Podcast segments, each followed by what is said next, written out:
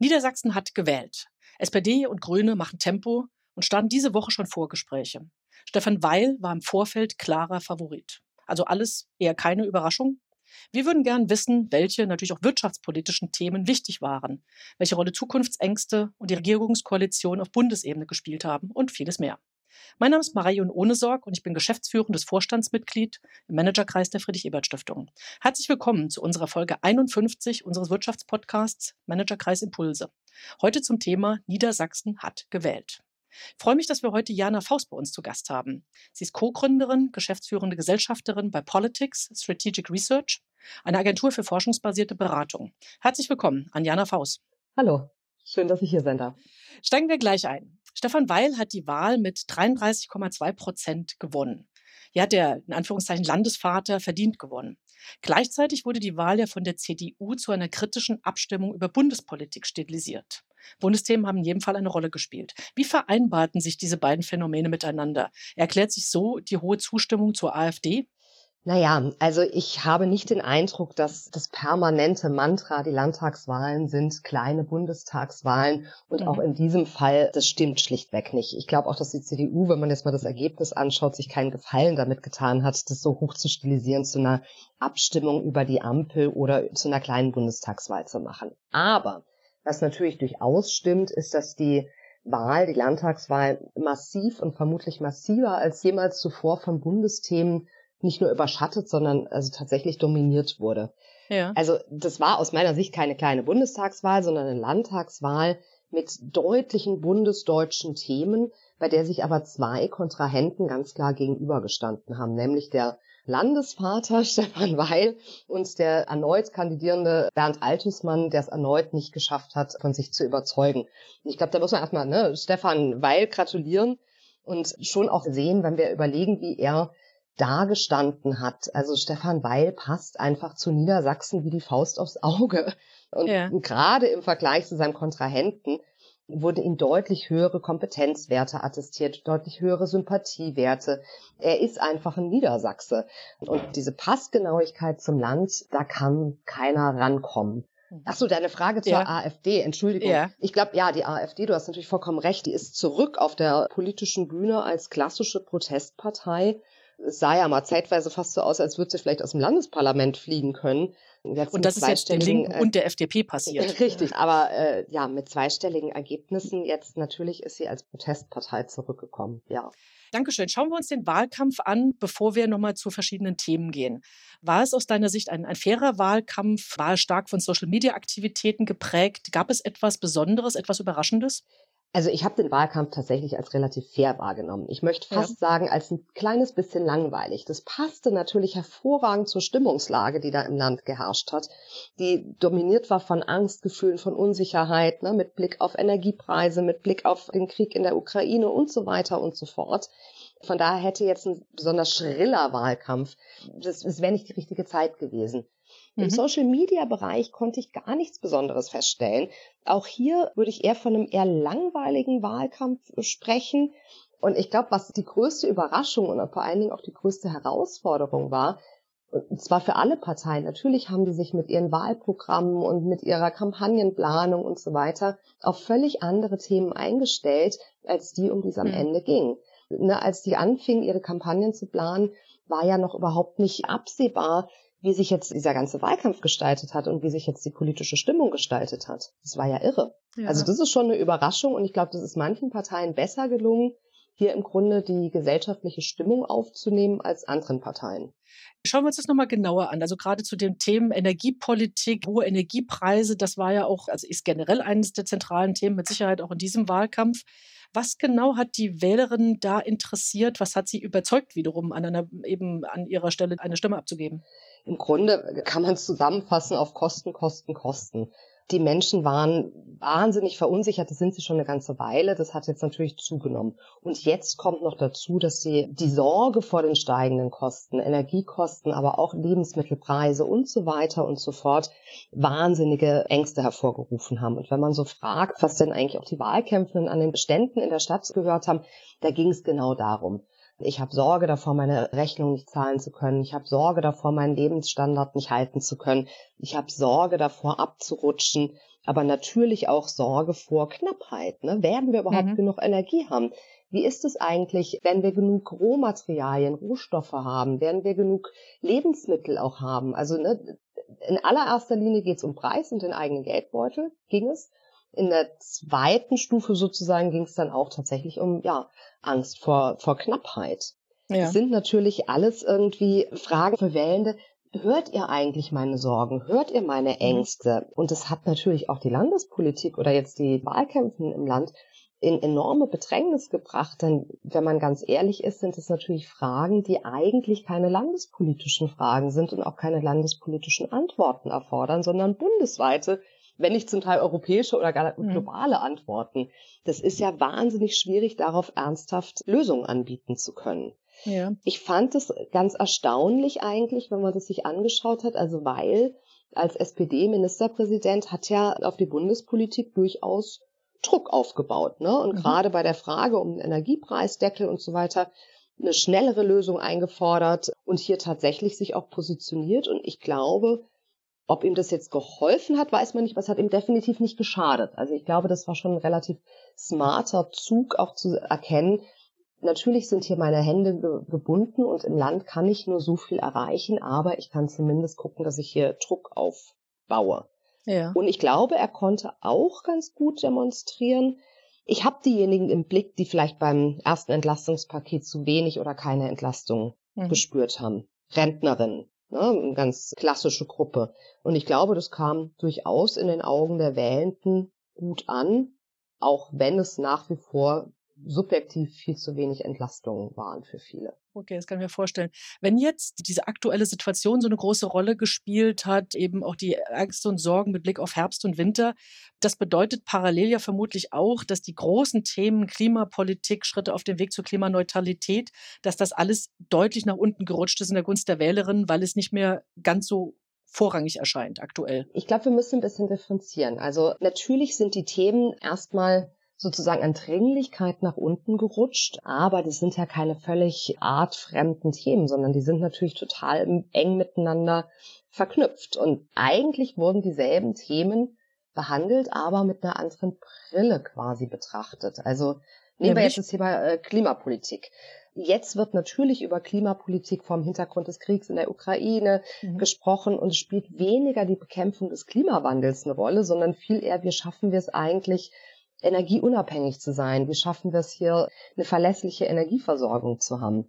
Und dann kam, und das ist jetzt natürlich auch, auch ein niedersächsisches Thema, die Frage nach der Laufzeitverlängerung für die Atommeiler dazu. Mhm. Also, ne, während wir noch vor Jahren oder vor Monaten auch noch drüber diskutiert haben, macht es eigentlich Sinn, dass man vielleicht Atommeiler doch länger laufen lässt wegen der positiveren Klimabilanz?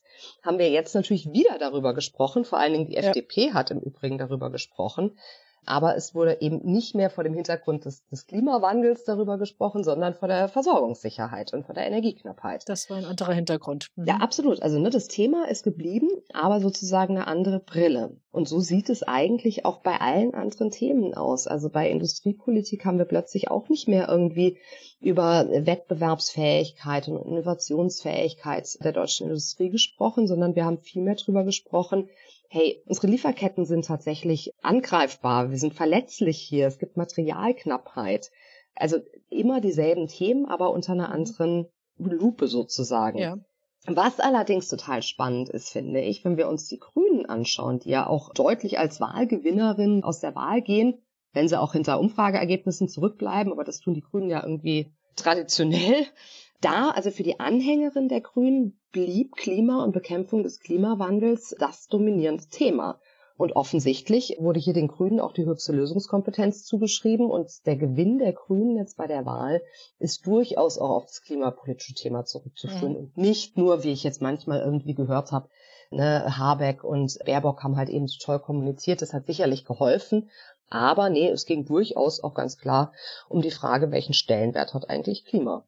Ja, interessant. Und das heißt, du hast vorhin gesagt, also Industriepolitik, Innovation, das hat weniger eine Rolle gespielt, beziehungsweise eher vor dem Hintergrund von Lieferketten. Und das, was die mhm. Leute da interessiert hat, wird aber offensichtlich von der SPD oder von ne, den beiden Parteien jetzt ausreichend abgedeckt, dass ihnen die Kompetenz zugesprochen wird, da auch eine vernünftige Politik zu machen?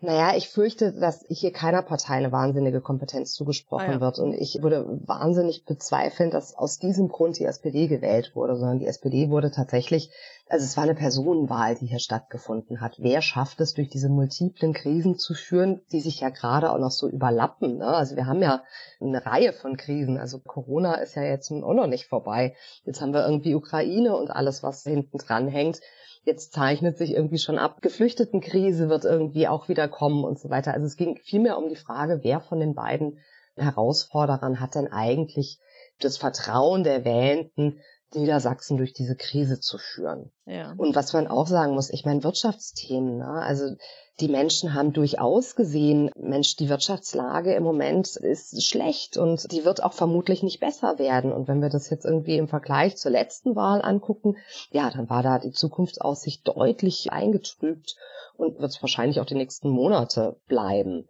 Was ich ganz ja. spannend finde, ist, dass dann häufig gar nicht irgendwie in, gesagt wird, okay, ne, was bedeutet das für Industriepolitik und was bedeutet das auch möglicherweise für Arbeitsplatzsicherheit hier, sondern was wir eher gesehen haben, waren so Solidarisierungssachen mit der kleinen Wirtschaft. Ne? Die, der Wirtschaftsbetrieb um die Ecke, also der Bäcker, wie, der wie schafft Bäcker der das eigentlich? Das mhm. Genau, der Bäcker, ne? Das ist ja sinnbildlich für viele. Stimmt, ist ja auch gerechtfertigt tatsächlich, ja. Aber ja, ja absolut. Stimmt, ja. ja, ja, mhm. absolut. Ich finde alles, was ich jetzt gesagt habe, was die Wählenden so umtreibt, ist total gerechtfertigt und nachvollziehbar im Moment. Natürlich sind es Ängste und Fragen und klar, natürlich fragt man sich, Mensch, der Bäcker an der Ecke, wie soll der das denn eigentlich schaffen und wie können wir den denn eigentlich retten? Was auch ganz klar war so die ganz klassischen landespolitischen Themen, ne? Bildung, Schulen, Polizei und so weiter, die sind tatsächlich in den Hintergrund gerutscht und haben mhm. eigentlich keine Rolle gespielt dieses Mal. Na gut, das müsste dann wieder hochkommen. Jetzt nochmal, also du hast ja mehrfach schon gesagt, es gab eine Besonderheit, die große Unsicherheit, die Sorgen haben eine Rolle gespielt, Inflationsängste, überhaupt Zukunftsängste. Mhm. Aber wie wirkt sich das jetzt konkret im Abstimmungsverhalten aus? Naja, also diese, diese Ängste haben wirklich eine immense Rolle gespielt und damit müssen wir uns auch echt noch eine ganze Weile auseinandersetzen, jetzt auch mal von Niedersachsen abgesehen.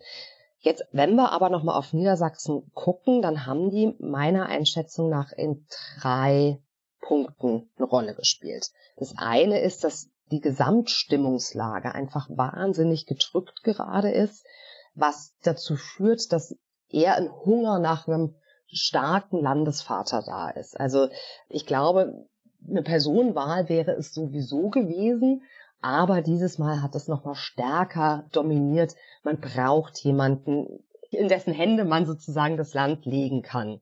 Es ging also stärker um Führung und weniger um Zukunftsthemen und Zukunftsfestigkeit des Landes. Mhm. Der zweite Punkt ist, es hat zu totalen Verunsicherungen geführt, die in jeder Lebenslage irgendwie zu sehen sind und auch zu einer politischen Verunsicherung geführt. Also wenn wir uns die Wahlbeteiligung angucken, die war das erste Mal nach drei Wahlen wieder rückläufig.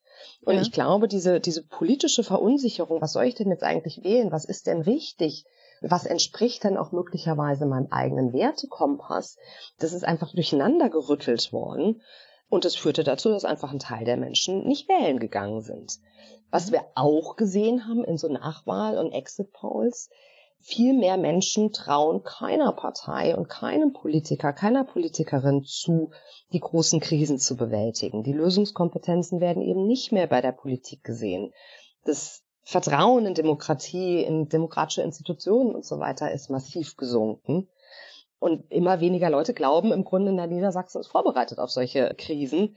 Und wenn man dann sagt, okay, der Anteil derer, die keiner Partei die Lösung der Probleme zutraut, die ist gestiegen, dann erklärt sich damit, wie ich finde, ganz gut, warum die Wahlbeteiligung rückläufig war. Und der mhm. dritte Einfluss der Ängste, den hatte ich am Anfang schon mal erwähnt, ist, glaube ich, dass einfach die Landespolitik oder die landespolitischen AkteurInnen da hier ganz schön unter Druck gesetzt wurden, weil natürlich klar ist, ganz viele der großen, großen Themen, das sind einfach keine niedersächsischen Themen, sondern die bewegen gerade irgendwie zumindest die ganze Bundesrepublik, wenn nicht ganz Europa. Und hier ist natürlich der Wirkungsraum der niedersächsischen Landespolitik deutlich kleiner geworden. Das setzt natürlich irgendwie alle Akteurinnen total unter Druck. Was bedeutet das in Bezug auf verschiedene Wählergruppen? Also das klang jetzt teilweise schon an. Also was bedeutet es in Bezug auf jüngere oder ältere, auf verschiedene Milieus? Also wir können jetzt nicht im Detail reingehen. Gab es hier, was auffällig war? Inwieweit ist es verschiedenen Parteien gelungen, auch ihre Kernwählerinnen zu mobilisieren? Zur Wahrheit gehört natürlich auch, dass vor allen Dingen jetzt irgendwie die SPD erneut bei vor allen Dingen jungen Wählenden ziemlich schlecht abgeschnitten hat. Das ist jetzt keine vollkommen neue Erkenntnis, aber die zieht sich jetzt ein bisschen durch und die wird in Zukunft die Partei vor ganz schön große Herausforderungen stellen. Also junge Wählende konnten hier nicht gebunden werden. Die konnten auch von der CDU natürlich nicht gebunden werden. Das Gegenteil ist der Fall. Die CDU hat bei den Jüngeren auch deutlich verloren und im Übrigen auch bei den Frauen deutlich verloren. Also die CDU hat da noch ein viel größeres Problem.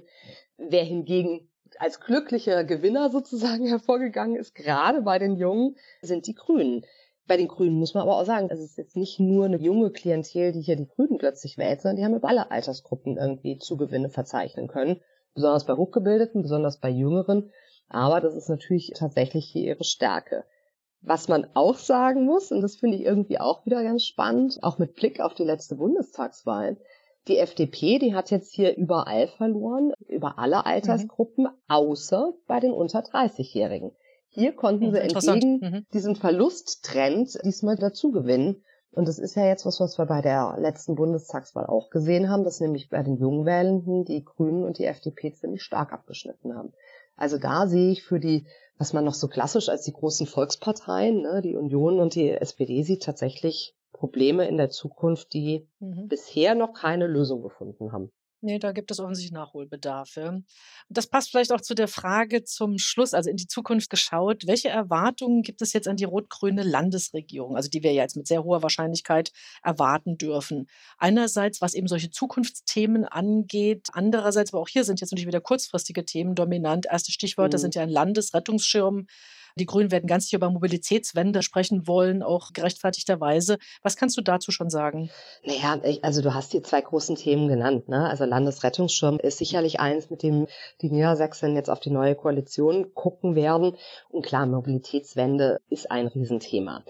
Darüber hinaus, glaube ich, ist die Erwartungshaltung ziemlich klar und die hat auch eine ziemlich klare zeitliche Priorität. Also als erstes, ne, liebe Koalition, lieber Stefan Weil, führ uns so sicher wie irgendwie möglich durch die derzeitigen mhm. Krisen. Und dann aber, es ist eine progressive Koalition, die da aller Vermutung nach gebildet wird, dann macht bitte auch ein progressives Politikangebot. Also angefangen von der Mobilitätswende über Klimapolitik bis hin zur Industriepolitik. Also es ist schon das Verlangen nach einer progressiven Politik, aber erst wenn die Krisen bewältigt sind. Vielen Dank. Gibt es noch etwas, was du zum Abschluss noch sagen möchtest? Sonst war das ein gutes Schlusswort. Was wir nicht besprochen haben, was ja eigentlich total spannend ist, die FDP. Die hat ja Bund- und Landespolitik ja. miteinander versucht zu verweben, aber ist ja überhaupt nicht durchgedrungen. Und mir ist auch die Strategie dahinter vollkommen unklar. Ne?